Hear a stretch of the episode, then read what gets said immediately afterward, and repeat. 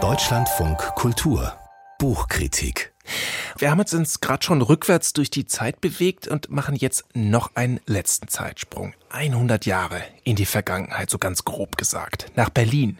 Genauer gesagt ins Villenviertel Grunewald und zu dem Philosophen Walter Benjamin. Der hat da ja gelebt, bevor er vor den Nationalsozialisten geflohen ist.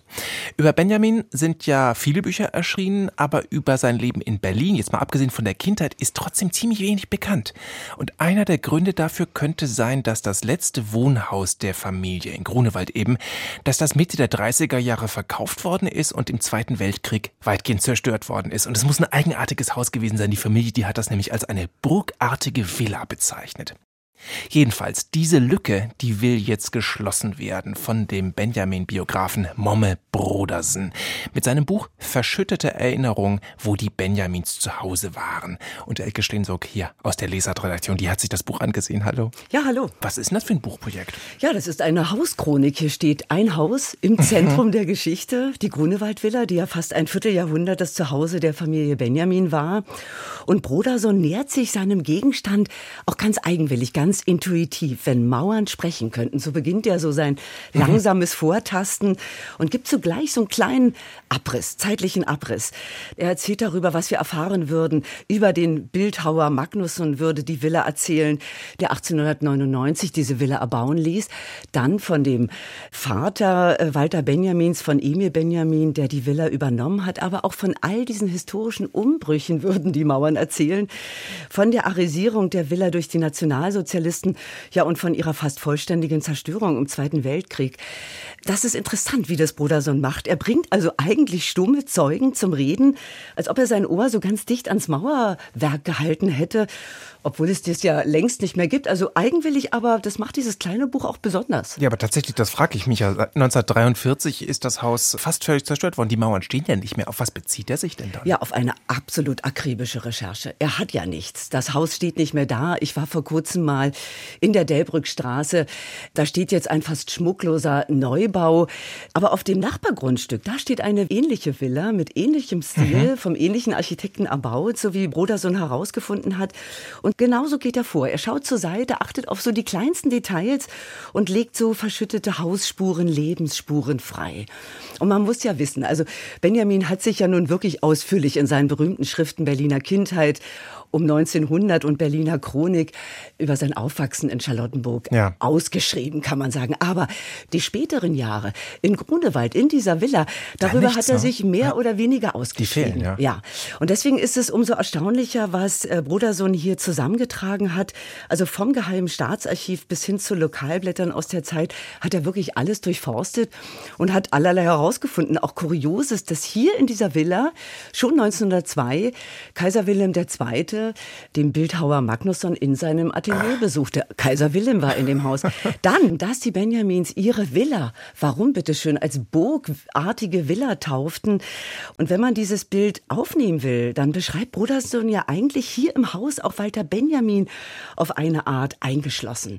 Denn als er 1920 mit Frau und Kind nach seiner Promotion in Bern wieder nach Berlin-Grunewald zurückkehrt, dann ist er eigentlich als fast 30-Jähriger immer noch auf die Almosen, auf die Alimente seines Vaters angewiesen. Das gibt Streit, das führt zu großen, hochfahrenden Briefen, Auseinandersetzungen und hier kommt der große Denker Benjamin wirklich nicht gut weg.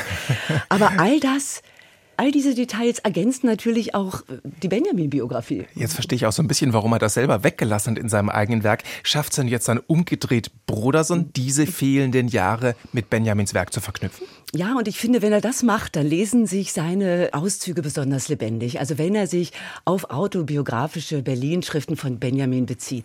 Natürlich findet er da was, wo die äh, Grunewald-Villa beschrieben wird. Aber mh, hm, ich fand besonders interessant, welche Vergleiche und Bezüge er hier zu der Autographensammlung des Vaters gefunden mhm. hat. Also die alten Handschriften von so Geistesgrößen wie Lichtenberg oder Pestalozzi, wie die sich als relevant erweisen für eine spätere Briefanteilung Anthologie Deutsche Menschen.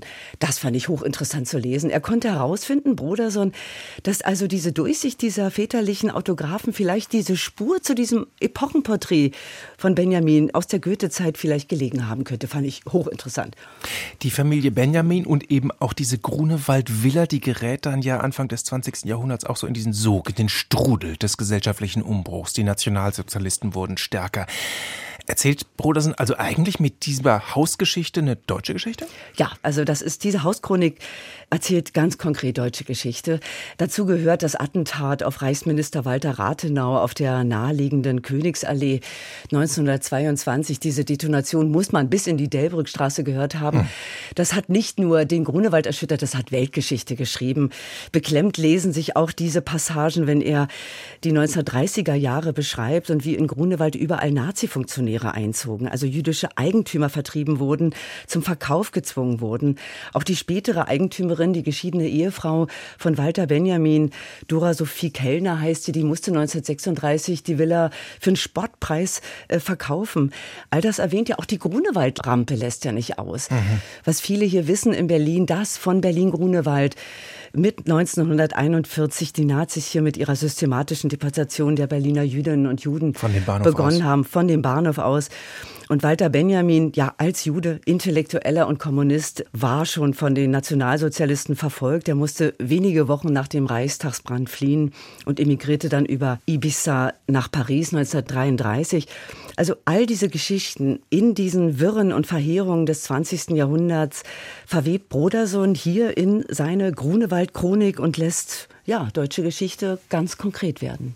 Elke Stensuk über das Buch Verschüttete Erinnerung, wo die Benjamins zu Hause waren, von Momme Broderson. Erschienen ist das Buch im Transit Verlag und es kostet 24 Euro.